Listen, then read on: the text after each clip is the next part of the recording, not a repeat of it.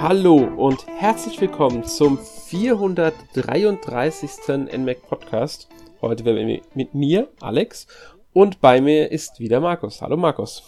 Hallo Alex und hallo an alle Hörer da draußen. Ja, wir haben ja letzte Woche schon äh, diese Konstellation gehabt.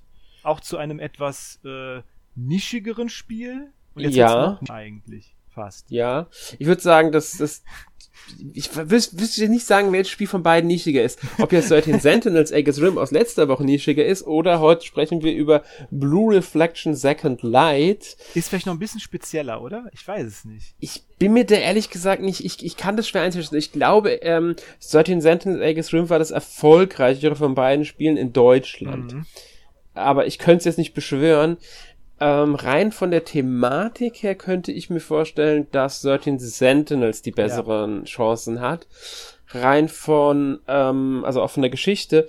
Vom Gameplay her würde ich vielleicht Blue Reflection Ticken mehr Vorteil sehen, weil es eben diesen Visual Novel Aspekt nicht hat, den einige dann mhm. zu langweilig finden. Wobei Visual Novels in den letzten Jahren auch sehr viel Zuspruch gewonnen haben. Und hier haben wir es, bei solchen Sentinels war es ja keine reine Visual Novel, sondern einem Side-Scrolling, der man ja auch rumläuft und so. Dadurch wird es ein bisschen ausgehebelt. Genau, hier haben wir jetzt äh, mehr ein klassisches äh, JRPG, jetzt abgesehen von der Thematik her. Ne? Ganz genau. Also ja, ich würde sagen, also rein vom, vom Grundprinzip her ist es ein ganz, ist es ein JRPG einfach. Mhm. Also ein Japan-Rollenspiel gibt es ja in verschiedensten Variationen. Man denke nur an Persona, Shin Megami Tensei-Reihe allgemein, ähm, an, an dann natürlich Final Fantasy, Dragon Quest, Nino Kuni, ähm, Xenoblade, die gehen ja alle in ganz, ganz verschiedene genau. Richtungen. Das ist alles Japan-Rollenspiele, genau. also von daher.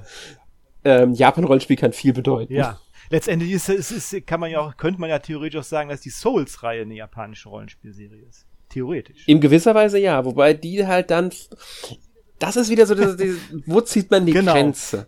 Das wäre wär eigentlich mal ein Diskussionsthema, äh, mit dem wir uns mal befassen könnten irgendwann. Gut, ja, also weil, weil JRPG halt irgendwie nur so eine ganz spezielle Version eines japanischen Rollenspiels dann auch irgendwie ab, den Begriff jetzt äh, so nimmt. Ne? Ja, das Genre ist, es ist halt so, dass was typisch passiert oder gerne mal passiert bei einem Genre. Das Genre entsteht eigentlich aus dem Begriff, ist eigentlich entstanden daraus, es sind Rollenspiele aus Japan. Genau. Fertig. Genau. Und mittlerweile hast du aber auch ähm, Rollenspiele, die nicht aus Japan kommen, sondern zum Beispiel aus Amerika oder sonst irgendwo her, ähm, die aber als JRPG bezeichnet werden, weil sie sich diese typischen Mechaniken, die gerade JRPGs der Anfangszeit, also der 90er, sage ich jetzt mal vor allem, aber auch der 80er, ausgemacht haben, einfach zu eigen werden lassen haben und sich genau daran insp davon inspirieren lassen und damit im Grunde eigentlich ein Spiel präsentieren, das genau das, was ein JRPG früher ausgemacht hat, jetzt weiterhin nutzen, während moderne Japan-Rollenspiele wie ein Dark Souls oder auch ein Elden Ring, die ja auch Japan-Spiele sind und Rollenspiele sind und deswegen theoretisch auch Japan-Rollenspiele, wenn man den Begriff jetzt auf den Kern geht, eher dieses klassische JRPG abdecken, was man heute unter dem Genre verstehen würde. Wenn man äh, von einem JRPG spricht, würde, glaube ich, kaum jemand an einen Dark Souls oder Elden Ring denken. Hm, genau. Ähm, während man halt sehr schnell einen Dragon Quest oder auch ein Final Fantasy im Kopf hat. Und auch die modernen Final Fantasies haben sich jetzt schon teilweise von diesem klassischeren ein bisschen entfernt gehabt definitiv mit Actionkämpfen und so. Und ich meine, ich meine, diese, diese, äh, wie du sagst, amerikanischen äh, oder, oder westlichen äh, JRPGs, die sind, die sind jetzt natürlich hauptsächlich eher so im Indie-Bereich äh, ja, anzu. Genau. Ne? Ja. Aber es ist ein spannendes Thema. Könnte man sich mal drüber äh, überlegen, wie man, wie man das mal aufbereiten könnte. Ja, und ähm, schon haben wir ein neues Podcast-Thema. Genau. Aber wir wollen heute über Blue Reflection Second Light sprechen. Genau. Bevor wir uns komplett vom Thema entfernen. Und das ist halt wirklich äh, ganz klar als JRPG einzustufen. Ähm, ist in der Hinsicht auch ein bisschen klassischer. Und ähm, es ist der Nachfolger von Blue Reflection, das 2017 für die PS4, Vita, also PS Vita und PC erschienen ist. Leider gab es bisher keine Switch-Portierung, was ich nicht so ganz verstehen mhm. kann, weil sie den zweiten Teil jetzt für die Switch direkt rausgebracht haben, auch, was natürlich sinnvoll ist, weil äh, die Switch jetzt eine starke Plattform für solche Spiele mhm. ist. Ähm, direkt müssen wir dazu sagen, das Spiel ist bereits am 9. November 2021 für PS4, PC und natürlich die Switch mhm. erschienen in Europa, ähm, direkt zeitgleich mit Nordamerika und Japan hat es für PS4 und Switch am 21. Oktober bekommen. PC-Version gibt's in Japan nicht. Ähm, also es ist nicht mehr das nur neueste Spiel. Wir haben trotzdem gedacht, wir sprechen Ja. mal drüber, weil wir es beide Ja. mögen und weil ja, ich hatte es erwähnt in meinen Spielen des Jahres, wenn ich mich Mhm. erinnere, und das hat dann schon ein paar positive Reaktionen auch bekommen, dass gerade so ein Spiel auch mal bedacht wird bei uns. Da haben wir gedacht, okay, warum nicht mal ein Podcast dazu? Und das, ähm, ja, Auf jeden Fall. haben wir also jetzt äh, dann als Thema und wie gesagt, leider gibt's den ersten Teil bisher noch nicht für die Switch. Ich hoffte immer noch ein bisschen auf eine Portierung, weil ich habe Vielleicht. tatsächlich damals nicht gespielt. Ja, ich auch nicht, aber vielleicht wäre, aber ich glaube, der zweite Teil ist durchaus vom Gameplay und so her wesentlich besser als der erste, wenn ich das so richtig verstanden habe. Ich, ich, ich habe ihn auch nicht gespielt. Vielleicht wäre da irgendwie so ein Remastered oder sowas oder irgendwie sowas mal äh, Ja. möglich, ne? Wäre vielleicht nicht schlecht. Also ich meine, ähm, ich habe auch gelesen, der zweite Teil soll jetzt äh, ausgewogen, also es ist halt dieses, dieses Gelernen. Die Entwickler, also Gast ist ja dieses Studio, Mhm. sind jetzt keine Neulinge, muss man sagen. Das Studio gibt es seit 1993.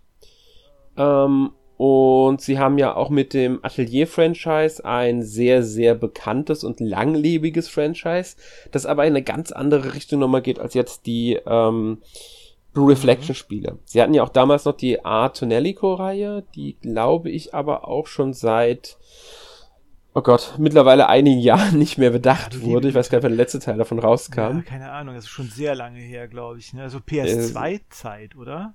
Ja, würde ich auch tippen. Es müsste PS2, der letzte Teil müsste da irgendwie PS2 gewesen sein. In den letzten Jahren haben sie sich wirklich vorwiegend auf die Atelierreihe konzentriert. Blue Reflection dazwischen, Nice of Azure dazwischen. Und ähm, 2020 hatten sie ja noch ein Spiel zu Fairy Tail gebracht.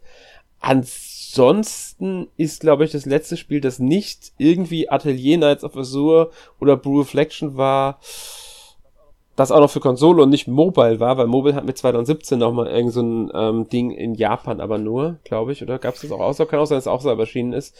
Puh, Dürfte das letzte Spiel 2014 zu verorten sein bei Mhm. denen. Ich glaube A, also nicht A, ähm, Tonellico, aber ein A-Spiel, das diesen A-Titel weiter genutzt hat, also AR war das ja, Mhm. war, glaube ich, dann nochmal 2014 auf der Vita mit A-No Search Plus ähm, aber das könnte auch nach ähm, eine, eine Portierung von einem älteren Spiel sein. Wobei ich glaube, es eine Portierung von einem PS3-Spiel damals war.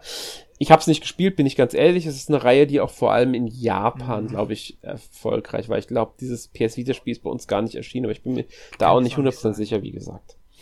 Wir wollen auch nicht, wir müssen auch nicht zu viel über den Entwickler reden. Also merkt schon, Gast ist jetzt nicht unerfahren und sie haben mich vor allem halt wirklich in diesem ähm, Japan-Rollenspielbereich bewegt. Genau, und dabei auch noch irgendwie hauptsächlich sind ja, äh, ja äh, mit äh, weiblichen Hauptcharakteren. Ne? Also Ja, genau, das- das- hat Das ja ist auch- bei denen auch. genau. Also sie haben fast äh, die meisten ihrer Spiele, also die Atelierreihe ist ja sowieso dafür bekannt, dass ähm, im Zentrum immer eine ähm, weibliche Hauptfigur steht. Es gibt ein paar Ausnahmen mit Eska und. Stimmt. Da gibt's ja dann auch Mhm. Locci als spielbaren Charakter.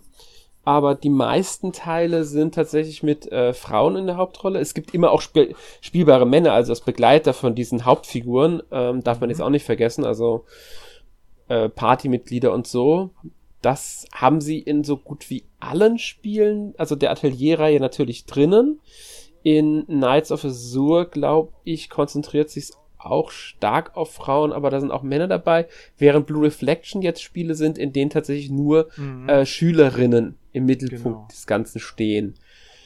Ähm, also es gibt tatsächlich nur weibliche spielbare Figuren und also Hauptfiguren. Ähm, ja. Man sollte dazu sagen, man kann den zweiten Teil spielen, ohne den ersten Teil zu kennen. Es gibt aber Verbindungen zum ersten Teil. Genauso gibt es auch Verbindungen zur parallel erschienenen, also die ist im, von April bis September 2021 in Japan ausgestrahlt worden, beziehungsweise in Deutschland lief sie bei Wakan im Simulcast. Mhm. Ähm, eine Anime-Serie, die insgesamt auf 24 Episoden gekommen ist. Und, also eine Originalserie, die hat, ist keine Umsetzung eines der beiden Spiele, die wird aber so ein bisschen als, ja, Mhm. Vorläufer von Second Light betrachtet. Ohne dass Second Light jetzt zwingend, äh, also man muss die Anime-Serie auch nicht kennen, um Second Light, um Second Light spielen zu können, wie es beim ersten Teil ist. Also man könnte, wenn man die Chronologie sehen will, könnte man sagen, als erstes kommt Blue Reflection, dann kommt die, also Blue Reflection Ray, das ist die Anime-Serie, und dann kommt Blue Reflection Second Light, beziehungsweise in Japan heißt der Blue Reflection Tai. Mhm. Ja, genau, also diese ganzen, das ist ja so eine Media-Franchise mehr oder weniger, aber man kann. Geworden. Ne? Muss man dazu sagen. Nach, der ersten, nach dem ersten Spiel war ja lange Zeit Pause. Genau. Ähm, das kam ja schon 2017 raus. Und da war dann lange, lange Pause, bis sie dann 2021 auf einmal, also sie haben sich früher schon angekündigt, aber da kamen dann auf einmal ähm, mehrere mhm. Sachen raus äh, mit Blue Reflection Ray, der Anime-Serie, ähm, und dann halt im Anschluss, nachdem das dann, die dann durch war, kam ja dann erstes Spiel ja, also raus. Meine, und sie arbeiten auch noch an genau. einem Mobile-Spiel, das ähm, ja dann wohl daran anknüpfen wird oder wie auch immer das dann sich da einfügt, wenn es überhaupt sich genau, irgendwie ich meine, einfügt. Äh, ich meine, die, die, die Atelier-Serie, die kommt ja auch gefühlt so jedes Jahr, glaube ich, ein neues Spiel raus, ne? Also fast, oder? Ja, ich glaube in letzter Zeit, also es, ist, es, es gab jetzt so die letzten Jahre mindestens ein Atelierspiel pro Jahr. Es gab dann schon so die Zeit, in denen es auch mal mehr als eins war. Das lag daran, dass sie halt dann auch andere Spiele ähm, remastert mhm. haben. Ähm, wobei 2019 hatten wir mit Atelier Lulua und Atelier Riser ähm, zwei neue Spiele. Hm. Ähm, wobei Lulua ja eine Fortsetzung von der Arlen-Trilogie war und Riser ein komplett neues ähm, eine neue, komplett neue mhm. Trilogie jetzt erschaffen hat, so eine Reihe erschaffen hat, die ja dann 2022 oder dieses Jahr im Februar fortgesetzt wurde.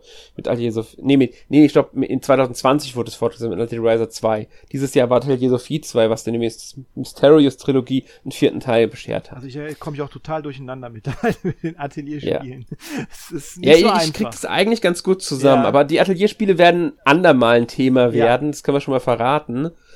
Ähm, werden wir auch noch mal irgendwann drüber sprechen. Ähm, bleiben wir bei Blue, äh, Blue, Reflection, damit wir nicht zu sehr vom Thema abweichen. ähm, also ihr merkt schon, da gibt's halt Multimedia, aber wie gesagt, man kann dieses Spiel auch spielen, ohne ersten Teil zu kennen, ohne Anime-Serie zu kennen. Also das ist nicht die Erfordernis, um das Spiel spielen zu können. Tatsächlich ähm, habe ich den ersten Teil nie gespielt und die Anime-Serie nur zum Teil gesehen, bis äh, bevor ich den das Spiel dann angefangen habe.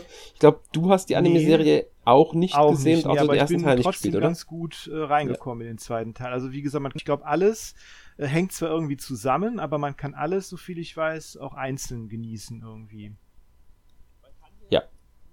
Man kann hier, im Grunde kann man sagen, die Hauptfiguren, die wir äh, in diesem Spiel haben, also die vier Anfangscharaktere nenne ich sie mal, weil im Laufe des Spiels schließen sich weitere Charaktere an.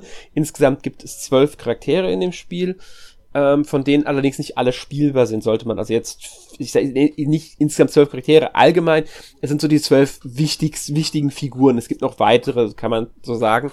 Ähm, aber nur zwölf, ähm, aber nur sechs von denen oder so, ich weiß gar nicht mehr. Es sind aber mhm. nicht alle spielbar. Wir wollen da jetzt auch nicht zu viel äh, vorwegnehmen. Und es treten Charaktere aus dem ersten Teil der Anime-Serie, das kann man auch sagen, hier auf. Wir wollen aber jetzt natürlich nicht sagen, in welcher Funktion oder so. Es ist aber komplett unwichtig oder es, es hat keinen Nachteil, wenn man das jeweilige Wert nicht kennt. Man kommt komplett klar damit. Nur genau. wer es halt kennt, hat hier so einen Wiedererkennungswert, so, ah, das ist jetzt die Person oder okay, das war jetzt das und das. Das vertieft es dann halt einfach noch. Genau, mal. richtig. Also dann äh, ja. kommen dann so Aha-Erlebnisse oder so und äh, ja, also so wie so Easter Eggs für Leute, die halt die ganze Serie kennen. Ja. Wobei, als ich wüsste gar nicht, wie dieser bezeichnet, man hat einfach dann ein mm. tieferes Story-Verständnis nochmal, ohne Nachteile für die, die ähm, es halt genau. nicht kennen. Ähm, wir können ja mal auf die mhm. Geschichte eingehen. Also das Setting ist ja so ein bisschen Mystery-Schulsetting. Bisschen surreal, auch irgendwie so ein bisschen traumähnlich, ne? Genau. Und angesiedelt ist das Ganze in einer Schule, die von Wasser, also vom Meer umgeben ist. Und das ist wirklich nur diese Schule und der Schulhof. Mhm. Und da leben vier ähm, Schülerinnen, die aus unterschiedlichen Schulen kommen, die sich auch vorher nicht kannten, wie es scheint. Zumindest wird es so, wirkt es so. Mhm. Allerdings erinnern die sich nicht an ihre Vergangenheit. Nur die Hauptfigur, Ao Hoshizaki, also die Person, die wir spielen, ähm, hat gewisse Erinnerungen. Also bei ihr kommt so eher so rüber, sie weiß noch von ihrer Welt so ein bisschen was, aber auch nicht 100 Prozent. Also sie scheint auch nicht alles zu wissen. Genau, irgendwie nur wie sie hingekommen ist. Ne? Ja, genau. Und, und so, ja. dass sie halt aus dieser anderen Welt ist. Die anderen wussten genau. da scheinbar so gar nicht, die haben so kaum Erinnerungen gehabt. Und man kann eigentlich sagen, es geht letztlich darum, also ähm, es tauchen dann sogenannte Hardscapes auf, die an diese Schule anschließen und die können wir betreten. Die sind halt dann komplett unterschiedlich. Es kann Wald sein, das kann eine unter Wasser stehende ähm, kleine Sta Bahnstation mit, anschließend, mit anliegenden Gebäuden sein. Tempel. Ne? Tempel, also es kann alles Mögliche sein.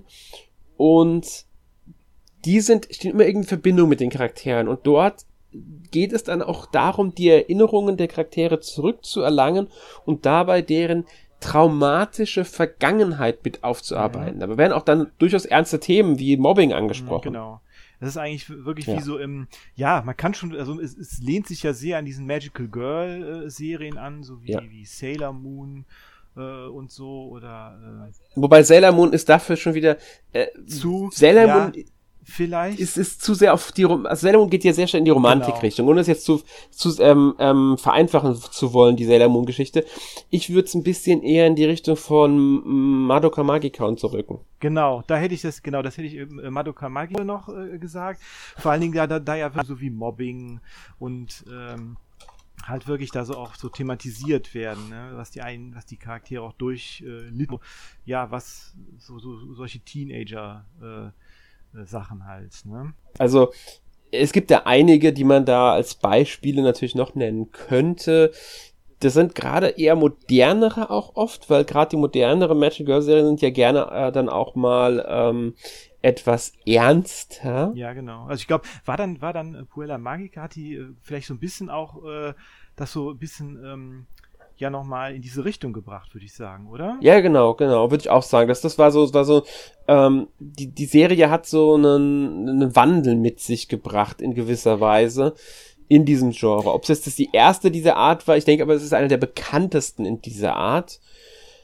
Wir haben natürlich noch ganz andere äh, Serien, die man damit einordnen könnte, theoretisch. Ich sag mal so, das ist ja so eine ernstere Interpretation vielleicht von diesem Magical Girl-Thema, während, wie du sagst, der Sailor Moon oder, oder jetzt Wedding Peach oder so, die waren ja eher wirklich auf dem Humor und auf der, auf der Roman, auf den Romanzen und so. Das ist jetzt so eine ja. andere Interpretation von der ganzen Thematik irgendwie, ne? Genau wie, mhm. genau wie auch jetzt andere äh, Genres, zum Beispiel bei den, bei, wenn ich jetzt bei, wenn man jetzt bei, bei Superhelden es, es nimmt, zum Beispiel Batman ist ja auch unterschiedlich interpretiert. Einmal da oder wie man das aus den 60ern noch kennt, eher ja, lustig und äh, so, ne? Dann kann man schon irgendwie sagen, ja. dass es halt verschiedene Interpretationsmöglichkeiten gibt ja, man, man muss nur mal schauen, ähm, zum Beispiel Magical Girl Racing Project, das ja dieses Dark Fantasy und Überlebensaction mit reinbringt, ähm, oder auch Magical Girl Side, das ja auch sehr heftig zum Teil ist, ähm, oder Magical Girls Back Ops Asuka, das ja diesen Military-Aspekt so. sogar in diese ganze Sache mit reinbringt. Da merkt man, es gibt ganz unterschiedliche Arten und Blue Reflection nimmt halt dieses ein bisschen fantastisch surreale Mystery-Sachen, aber halt diese ganzen mhm. ernsten Themen der Figuren selbst damit rein. Also es geht sehr viel um die Emotionen, um die Gefühle der Figuren und ähm, was mhm. sie in ihrem Leben ausgemacht hat und was das für Besonderheiten bei ihnen in ihrem Leben gab.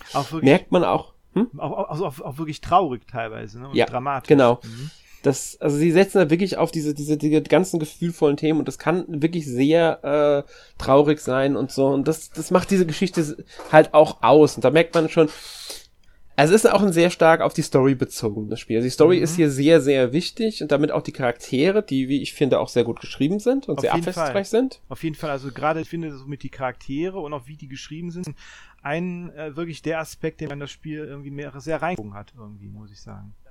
Ja, Ganz genau. Weil es ist mit die größte Stärke auf dem Spiel. Ich will nicht sagen, dass Gameplay keine Stärke ist, aber äh, die Geschichte und die Charaktere machen es halt zu was Besonderem. Die ganze Thematik, das ganze Setting hebt, setzt es ja, lässt es gegenüber anderen Spielen einfach so ein bisschen mhm. absetzen. Es ist natürlich, man muss natürlich, dass man auch teilweise schon, äh, also wenn man wirklich alles sehen, sitzt man da schon sehr, sehr lange dran, ne, diese ganzen Story-Interaktionen. Also die machen schon ja. fast die Hälfte des Spiels aus, würde ich sagen. Dass man da mit den, oder? Mit den Charakteren redet und ja. Dates äh, macht und so. Könnte ich schon, würde schon sagen. Damit kommen wir schon auf einen der Gameplay-Aspekte ein. Ähm, weil es, man könnte sagen, das Spiel hat mehrere Gameplay-Aspekte. Ähm, um aber noch mal kurz das Spiel zu sagen, also wenn man grob schätzt, so mal die, ähm, ich bin jetzt mal einfach, guck einfach mal nach. Mhm. Äh, es gibt ja diese schöne Seite howlongtobeat.com. Äh, da kann man immer nachgucken, wie lange so die Leute gebraucht haben für das Spiel und da gibt's dann mehrere Zeiten. Äh, für die Hauptgeschichte mhm. wird hier eine Zeit von 37,5 Stunden angegeben. Für die Hauptgeschichte mit Extras 45,5 Stunden. Wenn man ja, komplettieren will, sehr, werden sogar 95 ja. Stunden angegeben. Ja. Da merkt man einen Umfang von dem Spiel. Ähm, um jetzt aufs Gameplay zu kommen, ähm, also das Gameplay mhm. kann man grob in zwei Bereiche aufteilen. Und zwar in die Schule und in die Hardscapes. Mhm. Die Hardscapes könnte man dabei als die Dungeons bezeichnen, weil dort trifft man auf Monster, kämpft und so weiter, gehen wir gleich drauf ein. In der Schule interagiert man mit den anderen Charakteren und wie du schon gesagt hast, man hat Dates weil die Beziehungen der Figuren zueinander, beziehungsweise Ao, die Hauptfigur, zu den anderen, die sind sehr wichtig. Die nehmen, haben Einfluss auch auf die Charakterentwicklung. Ist da vielleicht so ein bisschen wie Persona, Das Charakterentwicklungssystem hängt da mit drin und so weiter und so fort. Ja, könnte man sagen, das, da sind so, da sind dann so Persona-Anleihen mhm. drin. Das, man hat wirklich dieses, dieses, auch wenn es keine richtige Schule ist und man ja abgeschottet ist, ist dieses Sozialleben ein sehr wichtiger Aspekt, der halt auch auf die Charaktere, äh, auf, wie aufs Gameplay Einfluss nimmt, weil man durch das auf Verbessern der Beziehungen wiederum so andere Sachen beeinflussen kann, die dann auch in den Kämp auf die Kämpfe Einfluss haben können. Ähm, und deshalb macht es dann auch wiederum Sinn, mit diese Gespräche auch wirklich zu führen, diese ganzen ähm, Ereignisse mhm. mitzunehmen. Einige davon passieren, wenn ich mich richtig erinnere, sogar zufällig. Andere sind halt auf der Karte wirklich markiert. Und wenn man dann halt wirklich mhm. zum Charakter geht mit dem Reden, die Person, oder man kriegt vielleicht über Smartphone eine Nachricht, weil auch das geht. Es gibt auch Smartphone als Kommunikationsmittel. Und dann kommt ein Date und dann muss man halt gucken, okay, wo geht man mit der Person hin? Und dafür baut man tatsächlich verschiedene Einrichtungen, wie zum Beispiel ein Strandcafé. Ein Strandcafé. Ja, ich meine, die sind halt in so einer komischen Parallelwelt ja. und dann wollen sie sich natürlich irgendwie so schön wie möglich einrichten. Sie wissen nicht, wegkommen und ob überhaupt, ne? Und äh, deshalb machen sie ja unter anderem ein Strandcafé. ja, also sie bauen sich verschiedene Einrichtungen auf dem Schulhof. Da gibt es wirklich so, dann wählt man das dann aus, hat man verschiedene Bauplätze, verschiedene Größenordnungen und da kann man dann Sachen hinsetzen, ähm, die man dort gerne haben möchte. Und das ist ein Teil des Crafting-Systems. Weil in der Schule kann man auch craften, man kann Gegenstände herstellen. Das hängt wiederum davon ab, also auch das Ergebnis hängt ein bisschen davon ab, welche Charaktere sind denn an dem Ganzen beteiligt, mhm. an dem ganzen Crafting. Und ja, so baut man halt, kennt man aus verschiedenen anderen Spielen. Das ist Kochen, Essen, um dann unterwegs sich wieder heilen zu können oder sowas. Genau, aber genau, aber diese, diese, ähm, diese, diese Fokussierung auf das Crafting zeigt dann auch so ein bisschen vielleicht diese Verwandtschaft zu der Atelier-Serie. Ja, ganz genau. Ne? Die, das ist definitiv mit drin. Also äh, da, da, da ist die Verbindung vorhanden. Das, da merkt man, wo die Stärken von Gast auch mhm. liegen und da, wo, wo sie herkommen. Wobei herkommen ist vielleicht falsch. Ich weiß gar nicht. Ich glaube, das erste Spiel von ihnen war damals gar kein Atelier. Ich glaube, das war ein Spiel fürs PC 9801. Okay. Also, das ist 94 oder so erschienen. Ich, ich, man muss sagen, sie sind aus einer Dojinji-Firma entstanden. Ah, okay. Also, sie haben früher mhm. Dojinji-Spiele entwickelt. Äh, also keine so direkten Spiele. Aber ich glaube, das erste wirklich bekannte Spiel von ihnen, das auch im Westen dann ein bisschen bekannter war, dürfte die Atelierreihe sein. Ich glaube, das erste Spiel von ihnen ist im Westen erschienen, es war allerdings kein Atelierspiel. Das war 2000, im Jahr 2000 auch erst, ne? ja, genau, das war, das war dieses Re Resvelgre International Edition. Ich muss ehrlich sagen, ich kenne das Spiel überhaupt nicht, sagt mir gar nichts. Nee, kenne ich auch nicht. Danach hat es wieder vier Jahre gedauert und dann ging es dann mit der Atelier-Reihe los und dann halt Atelier, ja. Genau. Aber gut, wir wollen über Blue Reflection reden. Ja. ähm, ihr merkt schon, das Schulleben und das Interagieren mit den anderen ist wirklich wichtig. Auch um Charakter auszubauen. Der zweite Aspekt sind halt diese Hardscapes, die man über eine Verbindung, die kann man halt betreten dann von der Schule aus. Anfang ist nur einer, später kommen dann weitere hinzu. Und in diesen Hardscapes geht es dann einmal ums Erkunden und Sammeln von Materialien natürlich, aber man findet dort halt auch Erinnerungen von Charakteren. Und das ist dann auch diese Geschichte. Man versucht diesen Erinnerungen zu folgen mehr herauszufinden, was geht denn da vor sich und dadurch erinnern sich dann Charaktere wieder an bestimmte Ereignisse, an Personen. Es gibt auch ein paar optionale Sachen, die man dort finden kann, die einem noch mehr Einblicke in das Ganze liefern. Mhm. Und das ist dann auch mit einer der faszinierenden Aspekte von dem Spiel. Man hier wirklich sehr schön und langsam an diesen, an diese Figuren, ihre Vergangenheit und, und diese ganzen ernsten Themen herangeführt wird. Und man selbst immer wieder anfängt darüber nachzudenken, okay, was war das jetzt, was ist da jetzt passiert? Und man, man erfährt dann auch immer mehr und man merkt seine eigenen Schlussfolgerungen war vielleicht falsch oder man hat richtig gelegen mhm. und ja. Genau, und, und, und jede Hardscapes hat ja irgendwie äh, mit einem Charakter immer irgendwie was zu tun. Ja. Ne? Genau, also das ist, man, das, der Begriff Hardscape kommt nicht von irgendwoher, es geht dabei wirklich um, natürlich um die Emotionen einer Figur, also jeder Hardscape ist mit einer Figur ganz klar verbunden, es geht um das Innere des Herzens der Figur, könnte man sagen, es ist wirklich ein Ort des Herzens einer Figur, in der man halt diese, diese, diese Gefühle wiederfinden kann, diese, diese Herzens, ähm, ja, Emotionen Emotion, oder wie man es genau. wüsste nicht, wie es ausdrücken sollte. Ja, schwer, schwer in Worte zu ja. fassen, aber so, so optisch habt, äh, sind die dann auch immer eher so an den Erinnerungen der Charaktere angelehnt. Zum Beispiel eine, die sich dann in einem äh, so einem buddhistischen Tempel da immer äh, ähm, oft war, da ist, ist, dann die Hardscape auch in der Form im buddhistischen Tempel. Zum Beispiel. Genau, ja. ja. Es, es gibt immer Verbindungen auch zu der Figur, zu der Vergangenheit, die mit dieser Figur erzählt wird. Und im Laufe der Zeit haben wir ja schon gesagt, schließen sich auch weitere Charaktere an, dadurch kriegt man weitere Hardscapes. Es gibt in den Hardscapes natürlich ähm, auch Monster und damit auch Kämpfe. Mhm. Ähm, wenn man Monster berührt, also man kann natürlich Monster aber nur berühren, man kann sich auch anschleichen, die von hinten angreifen, dann hat man wieder einen Vorteil, kennt man ja, glaube ich, aus so wie jedem das Rollenspiel. Die das keine äh, Zu Zufallsbegegnung haben, ja, genau. Ja, oder die keine ähm, äh, Echtzeit-Action-Kämpfe ja. einfach so haben. Mhm. Ähm, und dann wechselt es halt in diesen Kampfbildschirm. Ja, und da läuft es, wirkt es dann im ersten Moment, wie man es halt kennt, rundenbasiert. Ist es aber gar nicht. Ich würde es als eine genau, Art Echtzeit-Rundensystem bezeichnen. Ja, ist auch wie, ja, genau. Also das ist so, also, ja, genau. Das ist, also es gibt so eine Zeitleiste, die zeigt halt, wann welcher Charakter agieren kann. Und ähm, wenn man länger abwartet, man muss nicht sofort zuschlagen, sondern man kann abwarten und dann äh, gibt's da solche, ja, äh, zählen äh, Abschnitte quasi auf dieser Leiste. Und wenn man den überwunden hat, also wenn der Charakter unten das überwunden hat, dann kommt noch eine, noch eine weitere Attacke dazu oder so. Dann kann eine Spezialattacke ausgeführt werden. Ja, man, man kann dann einfach andere Aktionen mhm. auch bringen, weil die Skillstufe steigt und dadurch kann man sich dann halt äh, verbessern und wird stärker, kann, man fängt dann auch irgendwann nicht mehr unbedingt ganz am Anfang von der Leiste an, sondern später, wenn man zum Beispiel schon zwei Punkte hatte, dann aber nur eine Aktion der Stärke 1 benutzt, dann verbraucht man auch nur diesen einen Punkt und fängt direkt bei der 1 wieder an. Und so kann man sich halt bis nach hinten arbeiten. Das ist auch deshalb wichtig, weil man natürlich immer stärkere Attacken braucht. Man muss aber auch schnell mhm. agieren, um dann vielleicht mit einer Heilung reagieren zu können oder sonst irgendwas. Außerdem, wenn man Skillstufe 3 erreicht hat, kann man sich eine Reflektor-Verwandlung durchführen. Äh, ist im Endeffekt nichts anderes als die Charaktere verwandeln sich in Magical Girls. Genau, das ist diese Magical Girl-Transformation halt. Ne? Ja.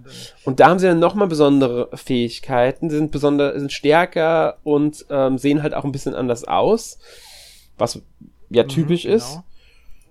Und ähm, ach, schwingen dann auch, glaube auch schwingt eine riesengroße oh, Sense dann. Schwert. Ähm, ich weiß gar nicht, ich glaube Kokono ähm, ist äh, mit einer Lanze unterwegs. Ja, genau. ähm, und Rena, das ist die, die dritte, die am Anfang mit dabei ist, hat eine hat so einen Kreis, glaube ich, so, so, so einen riesengroßen, ich weiß gar nicht, wie man das Chakram, nennt, die Waffe. Ja, so ein Chakram, sowas. Ja, es ist, es ist ja, ich glaube Chakram, genau, das ist, so, so wird es wahrscheinlich heißen dann, genau. Ähm, und damit kämpfen die dann halt in ihrer Verwandlung, sind halt stärker, haben andere Aktionen. Und es ist halt schon wichtig, gerade bei Bosskämpfen, diese Reflective-Wandlung mhm. taktisch zu nutzen, weil, ja, sie halt Vorteile bringen und man stärker wird. Genau, also gerade diese, gerade die Bosskämpfe, die fordern dann schon äh, sehr gutes taktisches Geschick teilweise. Da ja. muss man dann das Kampfsystem dann schon äh, gut ausnutzen teilweise. Genau. Und ähm, es sind ja nur drei Charaktere am Kampf teil. Es gibt dann noch einen Support-Charakter. Das sind immer spezielle Charaktere, die als wirklich nur als Support-Charaktere fungieren, die nicht spielbar sind anders. Mhm. Die können mit speziellen Attacken oder halt auch ähm, auf Befehl Item-Einsatz unterstützen, was manchmal ganz wichtig ist. Wenn man halt dringend heilen muss, kann man das sehr gut nutzen. Mhm. Ähm, ansonsten sind halt wirklich drei Charaktere drin. Wenn ich mich richtig erinnere, kann man auch wechseln zwischen den aktiven und den nicht aktiven Charakteren. Ja, das kann man auch, ja. Ich, genau, meine ich nämlich auch. Ja, und dann gibt es noch als letzten Aspekt die sogenannten One-on-Ones. Genau, das ist dann, wenn man dem Gegner quasi direkt gegenüber. Das ist dann nur ein, nur man selber gegen den Gegner. Und da kann man halt so äh, Genau. Knockouts zum Beispiel hervorrufen bei dem Gegner und dem dann noch besonders viel Schaden zufügen. Ja, und das muss ich sagen, ich habe da musste da, man hat halt da nicht mehr dieses Kampfsystem, wie man es kennt, mit dem man Befehle auswählt, sondern ist jeder Aktionstaste, also jedem Button ist dann Mhm. eine Aktion zugeordnet, die man halt dann ausführt. Und deswegen hat sich so ein bisschen wie ein leicht rundenbasiertes Fighting-Game Ja, angefühlt. könnte man, könnte man so sagen. Ja, das stimmt. Auch von der Inszenierung her ist es halt dann so angelehnt daran. Ja, genau. Das, genau, Ja. würde ich auch sagen, ja. Fand ich schon sehr lustig. Genau. Ähm, Ja, und auf der, und, auf der Karte, wie gesagt, sind die, ähm, die, die, die Monster ja präsent und wie du sagst, kann man die auch von hinten treffen. Man kann aber auch an ihnen vorbeischleichen. Ja? Das Ja. ist, Manchmal ist sogar notwendig, Ja. dass man schleicht. Es gibt ja Schleichabschnitte, weil dann Monster da sind, die, die als sehr stark Genau. dargestellt werden. Man kann sie theoretisch besiegen, ist möglich, kostet aber wirklich, wirklich viel Aufwand und, und kann halt auch komplett schief gehen.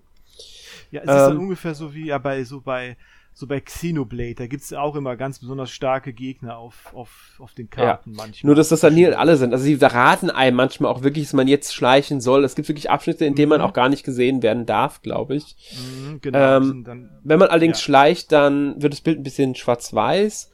Ähm, also die Farben werden, werden ein bisschen aus, rausgenommen und man sieht halt den Blick, Blickbereich der Gegner. Auch auf der Karte, auf der in Minimap, wenn ich mich genau. erinnere. Mhm. Ja. Genau. Ich muss echt sagen, Schleichabschnitte haben mir am wenigsten gefallen. Die Ja, brauche ich in so einem auch. Spiel einfach nicht. Nee, also es war auch so ein bisschen aufgesetzt. Vor allen Dingen, da dann Ja. die Wege auch äh, um die Gegner rum teilweise sehr unübersichtlich sind, gerade durch diese schwarz-weiß sich dann. Und äh, dann kam es dann durchaus mal, also kommt es dann durchaus mal vor, dass man irgendwo im Gelände hängen bleibt, in irgendwelchen Büschen oder Bäumen oder irgendwo, die man so nicht sieht. Und dann ist es da teilweise sehr schwer, dann den Weg an den Gegnern vorbeizufinden, finde ich. Also das äh, ist ein bisschen äh, Ja. nervig manchmal. Und vor allen Dingen, wenn man dann gesehen wird, wird man Das, wieder das, versetzt. Ganz genau. Und das, ist, Problem ist hier nämlich, das, das Level-Design ist eigentlich nicht wirklich geeignet für dieses Schleichen, weil es ist dann doch schlau, zu schlaurig dafür. Wir haben nämlich recht lineare, schlauchige Level eher in dem Spiel und keine Open Worlds oder offenen Bereiche. Die gibt's auch mal so ein bisschen kleinere offene Bereiche, aber wirklich muss man als sehr klein bezeichnen. Im Normalfall sind's halt wirklich oft eher engere Bereiche, in denen man sich bewegt. Natürlich gibt's die Möglichkeit, dann trotzdem auszuweichen. Man kann sich auch mal verstecken, unter einem Gebäude durchkrabbeln oder über Leitern nach oben irgendwo und dann einen oberen Weg nehmen. Also es gibt solche Möglichkeiten, gibt es. Aber man merkt dann schon, dass das Spiel einem Macht's eigentlich eigentlich sehr einschränkt ist. Also es gibt einen Weg, der äh, vom Spiel so gedacht ist. Der ganze Rest, wenn, man Ja. wenn man es dadurch schafft, Also- ist es eigentlich eher Glück, Ja. dass man es geschafft hat und nicht gesehen wurde. An den meisten Stellen ist wirklich vorgesehen, gehe von A, also diesen Weg bitte entlang, um von den Gegnern äh, zu schleichen und lass dich halt dabei nicht sehen. Genau, also da, da wäre es vielleicht auch besser gewesen, wenn man dann diese Schleichabschnitte zumindest ein bisschen besser designt hätte, weil Ja. äh, gerade auch du, dadurch, dass, dass da viel so in der Natur ist und so, dass viele Bäume und Gras und so, wirkt das halt alles wirklich total unübersichtlich mit diesem Grafikfilter da. Ne? Ja, also das, das ist wirklich das, was mir am mei- meisten gestört als einziges wirklich am Gameplay gestört hat. Der Rest ist halt Mhm. klassisch oft, ähm, was das Genre angeht. Wenn man die solche Kämpfe mag, dann wird man damit zufrieden sein. Ja, Und ähm, die Stärke ist halt, wie gesagt, vor allem die Story. Dabei bleibe ich. ja, definitiv. Ja. Ähm, ja. Beim Grafikstil kann man drüber diskutieren, vielleicht. Ich mag den Stil ganz gerne. Mhm, er ist natürlich auch sehr relativ simpel, muss man sagen. Es ist jetzt nicht Ja. keine High-End-Grafik oder so, ne? Also, ähm, ja, aber er, ich finde, er erfüllt seinen Deck. Er schafft auch schon mit diesem, so ein bisschen, hat so einen Blaufilter manchmal, sehr, äh, sehr, ähm, diese Lichteffekte sind teilweise sehr grell und so, dadurch wirkt, kommt diese traumhafte Atmosphäre da auch irgendwie sehr, sehr gut äh, zum Aus, finde ich. Mhm. Ja, stimmt. Äh, ich glaube, das Charakterdesign wird nicht jedem gefallen, weil die äh, Charaktere sind halt, wie soll man es am besten beschreiben? Ähm, Ja, das sind schon ein bisschen Anime-Klischees. Ne? Ja, das auch, aber sie haben halt auch diese sehr, also besonders auch für Anime haben sie sehr ausgeprägte Wimpern, was bei Anime jetzt nicht unbedingt immer der Fall ist. Mhm. Sie haben sehr große Augen, äh, sehr kleine Nasen. Ich persönlich mag den Stil. Mhm. Ähm, sie haben alle unter den Augen so ein bisschen, ja, ich glaube, soll ein Schatten sein. Oder durchwirken sie manchmal wirklich so, dass sie die heftigsten Tränensäcke hätten. was natürlich nicht der Fall ist. Und sie setzen sehr gerne, was auch einige Anime machen, auf diese Rötungen. Ähm, Wangen mhm. und Knie. Das kommt immer wie, es, es, es, tritt in manchen Szenen, nicht in allen Szenen, in manchen Szenen tritt es schon sehr stark mhm. ähm, hervor. Ähm, ja, aber ansonsten ist es halt ein typischer, äh, ja, typischer Anime. Wobei man sagen muss, dass die ähm, viele von den tatsächlich überraschend normale mhm. Schuluniformen tragen und nicht alle diese extrem kurzen Röcke ja, bei ihren Schuluniformen. Zum, zum Glück kann man sagen. Ne? Also, ja, es gibt natürlich auch, dass sie diese sehr kurzen Röcke bei ihren Schuluniformen haben. Mhm. Darf man auch nicht ausschließen. Also Ao hat zum Beispiel schon einen recht kurzen Rock an. Andere Charaktere haben aber dann doch ähm, wirklich überraschend lange Schuluniformröcke. Äh, In ihren Verwandlungen haben sie alle eher sehr kurze. Da, äh, das sollte man ja, dann aus. Allgemein tragen sie da dann auch etwas knappere ja. Kleidung. Allerdings ist es halt auch wieder dieses typische Magical Girl dann eher. Ja, genau. Weil ich meine, man, man, man Charakteren ja auch äh, andere Outfits anziehen im Laufe des Spiels. Ja, das gibt's auch noch. Ähm, also es gibt andere Outfits, ja. Sogar einige andere mhm. Outfits, wenn man mal so sagt. Ich glaube, es müsste, es ist typisch für ähm, äh, Gast mittlerweile, das ist da auch wahrscheinlich, bin mir da jetzt gar nicht so sicher, aber es wird wahrscheinlich sein, wie bei den letzten Antier-Spielen, dass man da per DLC extrem viele Kostüme dazu kaufen darf. Also ich weiß, es gibt einen kostenlosen Bikini für AO zum Runterladen. Der ist dann mhm. wirklich kostenlos. Ansonsten gibt's halt, äh, was weiß ich, Beach-Kostüme, Kitty und ja. Puppy-Kostüme, also Katzen und äh, Hund und, und was weiß ich, was noch alles für verschiedene Sachen. Also es ist sind es sind ein paar gar nicht mehr so schlechte Kostüme dabei, keine Frage. Die meisten sind halt wirklich eher so Easter Eggs. Gab, gab glaube ich, auch eine Aktion, dass man Kostüme aus dann. Nee, stimmt nicht. Ich glaube, das Riser, das Riser-Ding ist ein ganzer DLC mit Dungeon und allem, genau. Wollte ich doch sagen. Es gibt nämlich, glaube ich, ein äh, eigenes. Was? Nicht, wollte sagen, es gibt doch irgendwelche Atelier-DLCs oder genau. Kostüme, ne? Ja, Atelier Riser, da gab's dann, aber das war wirklich eine komplette, ähm, ist ein großer DLC, ich glaube für 8 Euro. Mhm der ist inklusive neuem Hardscape ähm, und auch einem Event. Allerdings wurde da keine neue extra Sprachausgabe für aufgenommen, weil das Spiel ist ja auch komplett vertont in Japanisch. Genau, richtig. Genau. Ja, aber für die, für die DLCs fehlen diese oft. Ähm, ja, aber die Grafik ist halt wirklich jetzt, muss man ja bei den Atelierspielen auch sagen, nicht immer taufrisch. Nee. Wobei Atelier Sophie 2 dieses Jahr überraschend gut aussah. Ja, also die, also ich meine, die sind, das ist halt, es gibt halt so einige Spieleentwickler, die halt eher so auf andere Qualitäten, also auf die, ich sag mal, die, die so die Falcom-Spiele, ja. so Ease oder so, die sind jetzt auch nie gerade auf der Höhe, aber in Ordnung, ne? Also für das, mhm. was sie, was sie machen damit. Ja, mhm. aber ich muss sagen, Gast ist dabei, sich da zu entwickeln. Also wie gesagt, mhm. Atelier Sophie 2 dieses Jahr sah ähm, wirklich schick aus für das, was mhm. es, das ist ein also nicht, nicht nur für ein Atelierspiel, es sah einfach schick aus. Ähm, und halt gerade bei den Charaktermodellen haben sie da massiv nochmal angezogen jetzt. Ähm, könnte natürlich bei einem eventuell irgendwann kommenden Blue Reflection 3 dann auch der Fall sein. Ja, genau. Ich meine, aber aber aber äh, auch Falcom äh, hat ja mittlerweile auch. Ich meine, das neue Trails-Spiel sieht ja grafisch auch wesentlich besser aus als ja. die. Als die Sie sind halt ein bis anderthalb Konsolengenerationen oft dahinter. so, so, kann man das äh, ja. sagen. Ich weiß nicht, wie es äh, auf der Switch ist. Ich habe es nicht auf der Switch. Habe ich auf der Switch gespielt? Ich bin mir, ich bin mir jetzt gerade nicht mehr sicher, auf welche Konsole ich das Spiel gespielt habe. Doch, ich habe es für die Switch gespielt tatsächlich. Ja. Ja. Ach so. Okay. Mhm. Ja. Ja, ich auch. Ja.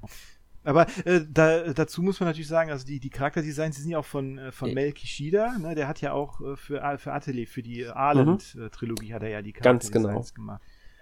Ja, und, und, die sind eigentlich recht, recht ja. hübsch. Also ich finde, also die, die Arland äh, und die Dusk-Serie, die habe ich ja auch gespielt von Atelier und ich, ich, bin eigentlich auch immer durch die Charakterdesigns eher auf die, auf die Spiele gekommen, mhm. ja. Ich glaube, ähm, Videospielmäßig war das, das sind sogar, glaube ich, alle, alle Sachen, die ähm, jetzt von äh, Melkishida ähm, da sind, weil normalerweise mhm. ist er bekannt für Light Novel Sachen, weil mhm. auch da ist mir jetzt gar nicht so viel bekannt tatsächlich. Nee, ist wahrscheinlich auch alles so Light, äh, Light Novel äh, noch viel in Japan geblieben halt bis jetzt, ne? Ja. Mal. Aber gut, ähm, trotzdem äh, ist es, ich glaube, es gab da nicht so viel. Ich glaube, ähm, er war auch an dieser einen, an diesem ganz großen ähm, Projekt ähm, 22.7, ich weiß nicht, wie es ausgesprochen wird, ich kann kein Japanisch, ich glaube Nanabu no Nijuni oder wie auch immer. Das ist eine Idol-Gruppe mit eigener ah, Anime-Serie ah, dazu. Kann sein. Ah, okay, das, das äh, kann gut sein. Also eine fiktive Idol-Gruppe, weil diese Idol-Gruppe natürlich von diesen ähm, Anim die Anime-Charaktere sind diese Idol-Gruppe. Ah, okay. Also es gibt natürlich ja. die, die ähm, Sprecherinnen und Sängerinnen, die das Ganze natürlich umsetzen, aber ähm, die, die, äh, und die sind auch namentlich natürlich bekannt, logischerweise. Mhm. Ähm, aber es wurde halt sehr stark dann halt auf diese, äh, für diese Anime-Serie auch mitproduziert, dass diese Charaktere halt da sind und so weiter. Aber ich glaube, mhm. äh, ich kenne mich da nicht so gut aus, bin ich ganz ehrlich. Ich glaube nur, dass er, ich glaube nur, er war da auch dran beteiligt. Unter anderem. Äh, genau, äh, war, war er. Ich habe gerade nachgeguckt. Nanabun no Ni Juni heißt ja. die Serie auf Japanisch. Genau, diese Idol-Gruppe, richtig. Genau, ansonsten hat er wirklich, äh, es ist von, von Videospielen ist er wirklich nur für die Ali, dann Atelier Lulua nochmal halt, weil das halt auch äh, in Arland äh, spielt, genau, und dann, und dann halt die beiden Blue Reflection-Spiele ja. bekannt. Ganz genau. Ich glaube, Anime waren nur noch ein paar, sowas wie Hanasako Iroha, glaube ich, war dabei. Genau, und, und, und halt auch Blue Reflection Ray. Die ja, logisch. Das auch, ist ja. eigentlich klar, weil Blue Reflection, ja. Ähm, musikmäßig muss ich sagen, Blue Reflection Second Light auch sehr schön. Ja, sehr stimmungsvoll. sehr melancholisch, äh, die Musik auf jeden ja. Fall. Äh, die passt da sehr, sehr gut zu dieser, äh, dieser Parallelwelt verloren in der, so einer traumhaften, traumähnlichen Parallelwelt. So passt das genau. sehr gut dazu. Ja, ist von Hayato Asano, der äh, Soundtrack ist jetzt nicht so bekannt. Also mir persönlich sind jetzt nur die Blue Reflection Sachen bekannt. Mhm. Ähm, für, Kompo für äh, Musik, also auch die, ähm, ich glaube, auch in der Anime-Serie müsste er beim Soundtrack beteiligt gewesen sein. Außerdem, ich glaube, Atelier Charlene, Knights of Azure 1 und Atelier Riser waren es noch. Mhm. Wenn ich mich jetzt nicht komplett täusche. Und Atelier Riser 2 müsste auch gewesen sein. Also, ja. Also es sind vorwiegend halt wirklich so ein paar wenige Sachen. Mehr wüsste ich jetzt nicht. Ist mir halt nicht bekannt, sage ich ganz klar. Ich, ich habe mich auch nie mit ernst genau. genauer jetzt mit auseinandergesetzt. Ja, Night of Azure hat er auch, hat er auch, ja.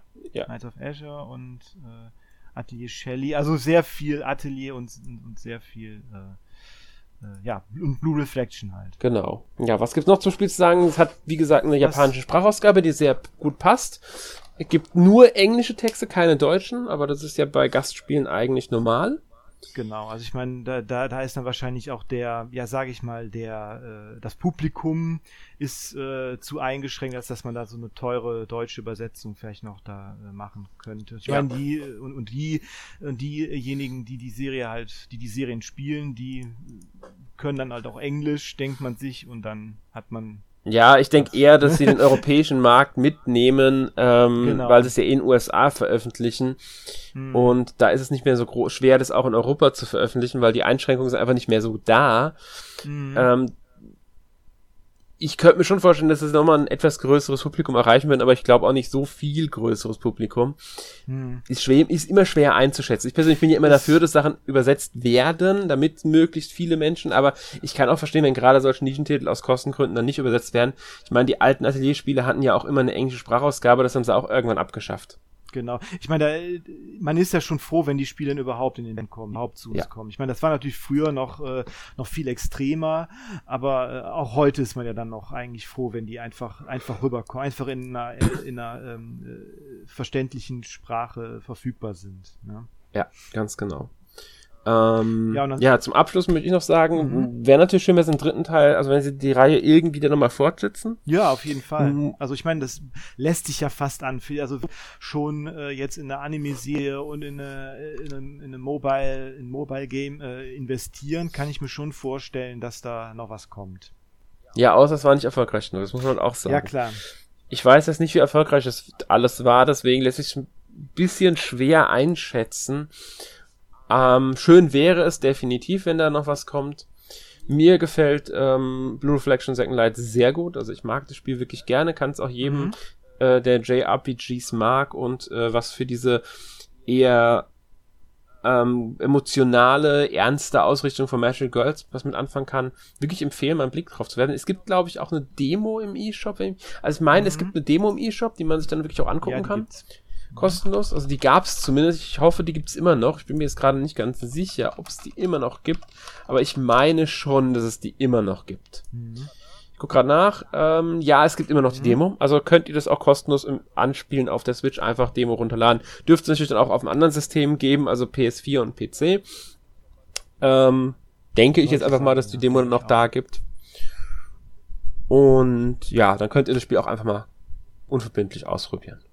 Genau, also kann ich auch nur empfehlen. Es hat mich überrascht. Also ich hatte jetzt auch nicht so viele äh, Erwartungen an das Spiel, muss ich sagen. Ähm, aber es hat positiv überrascht dann doch muss ich schon sagen. Ja. Also, ne, also, ich hatte jetzt mit Gastspielen jetzt nie so viel zu tun, außer halt Arland und Dusk Trilogie von äh, Atelier, aber ähm, ja, macht mir, macht auf jeden Fall Lust auf mehr, sage ich mal. Ja, ich werde mir irgendwann den ersten Teil noch anschauen. Also ich hoffe, dass der noch für die mhm. Switch kommt, ansonsten werde ich mir auf der PS, also auf der Playstation oder am PC nochmal anschauen. Genau. Irgendwann. Genau. Ja. Gut. Ähm, ja, damit sind wir mit dem Thema durch. Ich hoffe, wir konnten euch Blue Reflection Second Light ein wenig näher bringen und kommen zu unserer obligatorischen Abschlusskategorie. Markus, ja. was hast du denn letzte Woche gespielt? Ich habe diese letzte Woche kein Elden Ring gespielt. ich hatte einfach oh. keine, keine Gelegenheit. Ich habe sowieso irgendwie eher weniger, weniger Zeit zum Spielen gehabt letzte Woche, aber ich habe äh, Grandia 2 weitergespielt. Das hatte ich ja letzte Woche auch schon gesagt, dass ich angefangen habe, diesmal mit dieser HD äh, Collection auf der Switch. Äh, da ich Grandia 2 ähm, halt immer so ein bisschen stiefmütterlich behandelt habe. Ich fand es damals nicht schlecht, Cast, aber ich fand den ersten Teil immer besser da der zweite Teil mir irgendwie ein bisschen zu ernst war äh, in der Serie, aber mittlerweile muss ich sagen, gefällt er mir sehr gut. Also das ist, wo ich das zweite Mal jetzt durchspiele, das ist doch schon 20 Jahre her, äh, finde ich es richtig gut. Ich bin auch schon fast äh, wieder durch. Genau. Und äh, das andere, was ich gespielt habe, ist Labyrinth of Refrain, Coven of Dusk von äh, Nippon Ichi, habe ich auch auf der Switch mir äh, organisiert. Und ja, ich mag ja Dungeon Crawler ähm, hab jetzt von Nippon Ichi nicht so viel äh, gespielt, aber äh, der Stil, äh, also der Grafikstil, der hat mir sehr gut gefallen, was ich da so gesehen habe. Und äh, ja, das Spiel gefällt mir auch recht gut, muss ich sagen. Also ähm, ähm, das hat ein bisschen, die Story ist sehr interessant, finde ich, und hat auch so ein bisschen so etwas äh, schwarzen Humor, sehr viel schwarzen Humor, diesen typischen Nippon-Ichi-Humor. Und es sieht hübsch aus. Obwohl ich noch nicht äh, durch alle äh, ja. Spielsysteme durchsteige, äh, aber das ist bei Nippon-Ichi-Spielen ja eigentlich immer so. Ja, man mhm. braucht immer ein bisschen. Das mhm. ist irgendwie typisch für die. Ähm, ich habe das Spiel damals fürs MA getestet. Also ihr könnt auch gerne mal auf unsere Webseite schauen. Da gibt's dann ähm, Mhm. Auch ein Test zum Spiel und besonders storymäßig hat's mir damals gut gefallen. Ja, also auf jeden ähm. Fall. Also die, wie gesagt, auch diese, diese, dieser, dieser schwarze Humor, der ist, ist schon teilweise ziemlich böser Humor, ja. aber finde ich gut. finde ich echt gut. Genau, also ich äh, könnt ihr gerne mal äh, bei uns auf der Webseite dann mal nachschauen, da gibt es wie gesagt einen Test. Und ich meine auch zu dem Spiel gibt es eine Demo E-Shop. Das kann, das weiß ich gar nicht. Zumindest gab es damals eine, als es erschienen ist. Das kann ich bezeugen, weil ich habe so nicht. okay, kann ja sein, dass sie immer noch, immer noch äh, da. Also ich meine, äh, ja, sollte doch da sein. Ne? Ja, ne, obwohl wäre ich mir nicht so stimmt, sicher. Manchmal im Fernsehen die Stimmt, Demos. gerade wenn das Spiel schon was länger draußen ist, ne? Ja.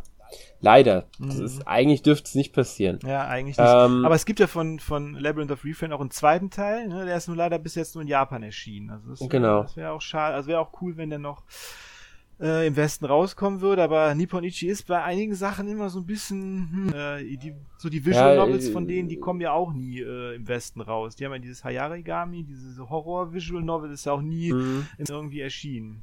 Ja, ich denke, es hängt oft auch mit dem Erfolg zusammen von mhm. den Sachen. Ja, es kann gut sein, ja. Ja. Ähm, hast du noch was gespielt? Nee, sonst nix. Gut, ich habe jetzt auch nicht viel zu erzählen. Ich habe nämlich solchen Sentinels Aegis Rim noch mal ein bisschen weiter gespielt mhm. als einziges, weil ich bin die Woche auch nicht sonderlich zum, äh, viel dazu gekommen. Ähm, und da haben wir ja letzte Woche im Podcast drüber gesprochen. Also wenn ihr dazu was hören wollt, könnt ihr gerne nochmal Podcast 432 euch anhören. Da haben wir äh, sehr ausführlich über solchen Sentinels Aegis Rim gesprochen. Äh, genau, ich glaube, da brauchen wir auch jetzt, da wäre, wir verweisen auf den Pod einfach. Genau, das ist das Beste. Ich überlege schon die ganze Zeit, ob ich noch irgendwas ge äh, gespielt habe. Aber äh, mir fällt beim besten Willen echt nichts ein, weil äh, ich einfach nicht die Zeit dazu hatte und mhm. ja. Passiert das, manchmal. Genau. Manchmal mhm. ist es dann einfach Manchmal so. kommt das Leben dazwischen sozusagen. Ja. Und äh, zu Certain Sentinels noch ein Hinweis. Ähm, ihr könnt nicht in den Podcast hören. Ihr könntet auch bei uns auf der Webseite m-mac.org äh, den Test lesen. Natürlich, auch mit einem Zweitfall von mir. Genau, der ist nämlich dann auch schon ähm, online, wenn dieser Podcast erscheint. Also von daher könnt ihr gerne den äh, Test dann auch auf unserer Webseite lesen. Also wir haben so viel Content zu äh, 13 Sentinels, also wenn wir da keinen äh, überzeugen können, sich das Spiel mal näher anzuschauen, dann weiß ich auch nicht. Ja, ich auch nicht. also, solche Sentinels anschauen, kaufen und Blue Reflection, Second Light auch anschauen, Demo runterladen, zumindest mal, um es mal auszuprobieren. Und dann kaufen. Ja. Gut, äh, damit sind wir für diese Woche mit dem Podcast äh, durch. Mhm. Ich hoffe, ihr hattet Spaß. Und nächste Woche im Podcast Nummer 434 werden wir euch in einem Roundup mehrere Spiele vorstellen. Mhm. Und ja, bis dahin verabschieden wir uns. Bis zum nächsten Bis Mal. Tschüss. Tschüss.